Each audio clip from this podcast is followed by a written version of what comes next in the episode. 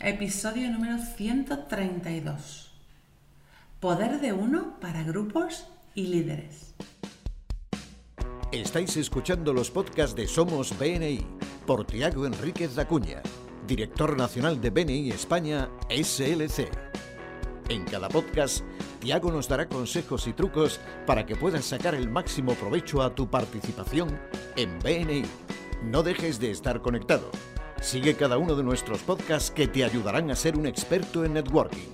Muchas gracias por escucharnos. Buenos días, Tiago. Buenos días, Alejandra. Estamos grabando otro podcast juntos y creo que tenemos otro tema específico para ayudar a los grupos y a los líderes de nuestro de España y de, y de bueno y de también de México y de otros países que nos escuchan a crecer. Cuéntame, el poder de uno para grupos y líderes, porque ya habíamos tratado el poder de uno. Este es diferente. Sí, la semana pasada hemos compartido la idea del poder de uno para miembros, pero también hay el poder de uno para grupos y sus líderes. Pues vamos a ello, cuéntame más. ¿Qué es el poder de uno para grupos y líderes? La idea es sencilla. Cada mes o trimestre, el grupo elige una variable de gestión, un KPI, que necesite o que quiera mejorar. Referencias, asistencia, unos a unos, unidades de educación, invitados, conversión, retención, etc, etc. Algo medible en que el grupo ponga un foco de que es el objeto prioritario de mejora. Es aquí queremos mejorar en este trimestre. ¿Y dónde podemos buscar esa información? ¿Cómo sabemos que tiene que mejorar nuestro grupo ese mes o ese trimestre?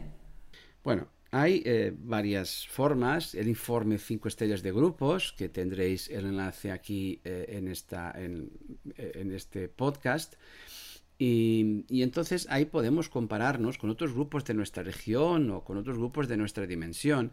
Por ejemplo, yo tengo un grupo de 43 miembros y pues puedo ver si hay otros grupos con una dimensión semejante eh, que tengan mejores resultados. Y digo, si estos 43 empresarios, 45 que están ahí en otro grupo, consiguen estos resultados y tienen más referencias que nosotros, pues nosotros les podremos mm, imitar, ¿no? Hay también un otro informe ahí, que es el informe Si todo sigue igual, que es, está en una de las pestañas.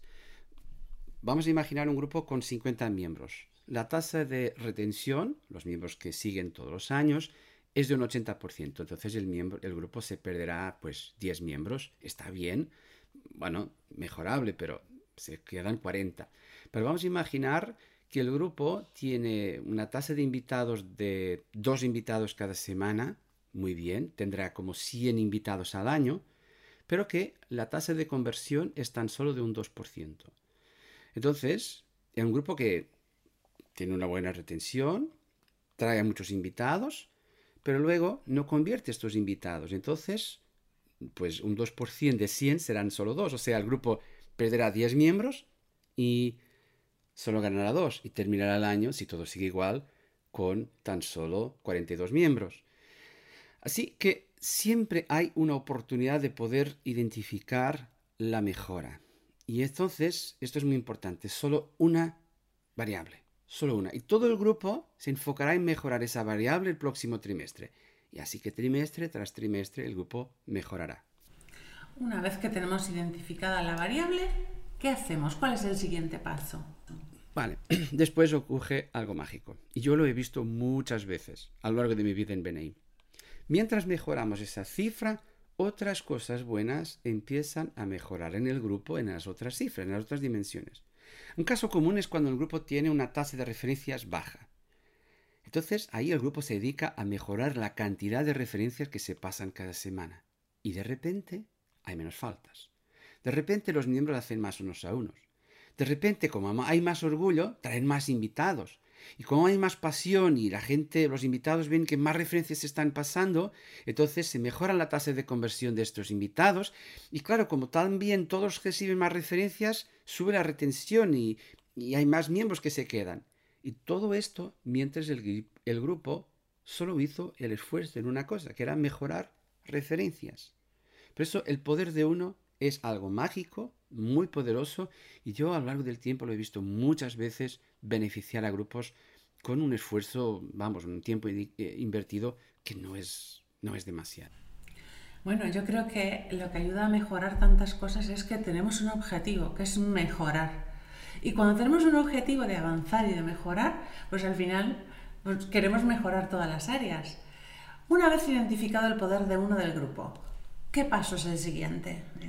Bueno, para eso es mejor que podáis contar con la ayuda de vuestro director consultor o de vuestro director ejecutivo. Yo mismo, las últimas dos o tres semanas, he visitado cuatro o cinco grupos para ayudarles a identificar su poder de uno. Entonces, ahí, ¿qué hacemos? Tenemos el poder de uno y ahora vamos al poder de uno de los líderes. Los cinco principales líderes del grupo eligen una cosa y tan solo una cosa que pueden aplicar durante el próximo trimestre para apoyar el poder de uno de grupo. Esos líderes son presidente, vicepresidente, secretario tesorero, coordinador de educación y coordinador de crecimiento. Cada uno de ellos se enfoca en una cosa para poder soportar y, mejorar el poder de uno que el grupo decidió para ese trimestre. ¿Por ejemplo? Por ejemplo, el presidente es responsable de conducir la reunión, de llevar el orden del día. ¿Qué puede hacer el presidente durante la reunión para mejorar ese resultado, para que la gente pueda generar más referencias? Por ejemplo, se puede hacer un destaque cada semana de los miembros con más referencias, cada semana, aunque esto se puede hacer en otros momentos. Si yo reconozco a quién más referencias ha pasado, pues esto puede mejorar que todos también pues, se inspiren a poder aportar más referencias. Otro ejemplo sería el vicepresidente. El vicepresidente es responsable del comité de miembros. Y así que la pregunta, ¿qué hace el comité de miembros para mejorar el poder de uno? Vamos a imaginar un grupo que esté con problemas de retención de primer año, ¿ok? Eh, hay muchos miembros que al cabo del primer año salen. Por ejemplo, el, presidente, el vicepresidente se puede dedicar a mejorar el programa de mentores para que los miembros tengan una acogida adecuada a BNI, revisando y mejorando lo que se hace en el programa Pasaporte. Hay muchas cosas que cada persona, cada uno de los líderes puede decidir para poder mejorar el poder de uno que el grupo haya establecido. Me gusta mucho la idea. ¿Me puedes dar tips para el resto de líderes, para los otros tres líderes principales que nos faltan de los grupos? Claro, mira, el secretario tesorero es responsable, entre otras cosas, de los eventos. Imagínate que un grupo tiene dificultad con unidades de educación. Los miembros pasan, pues asisten poco a las formaciones. Entonces, el secretario puede trabajar con la oficina regional para organizar una formación específica en un grupo para que puedan mejorarse. Yo el otro día fui a visitar un grupo aquí en Barcelona que justo una de las debilidades que han identificado era las unidades de educación. Entonces yo voy a ese grupo, voy a impartir una formación específica para que todos los miembros puedan asistir. Por ejemplo, el coordinador de educación pues, es responsable por la formación del grupo. Vamos a imaginar que el grupo va flojo de invitados. Entonces puede, durante el trimestre, impartir un conjunto de momentos de educación explicando a sus compañeros por qué traer invitados, utilizando los podcasts o otras cosas, para animar a que la gente traiga invitados y entienda el porqué de traer invitados. Y por fin, el coordinador de crecimiento. Aquí muchas veces uno podría pensar, pero el coordinador de crecimiento, ¿qué, puede ayudar? Por ejemplo, vamos a imaginar, eh, el coordinador de crecimiento es responsable por traer y convertir invitados en nuevos miembros. Imagínate que alguien dice, pues retención. Queremos que el coordinador de crecimiento pueda ayudarnos a mejorar la retención. Entonces, aquí eh, lo que puede hacer el coordinador de crecimiento es ayudar a que crezcan las esferas de contacto pequeñas, a que vengan muchos invitados para las esferas pequeñas. Vamos a imaginar que alguien está solito en una esfera de contacto.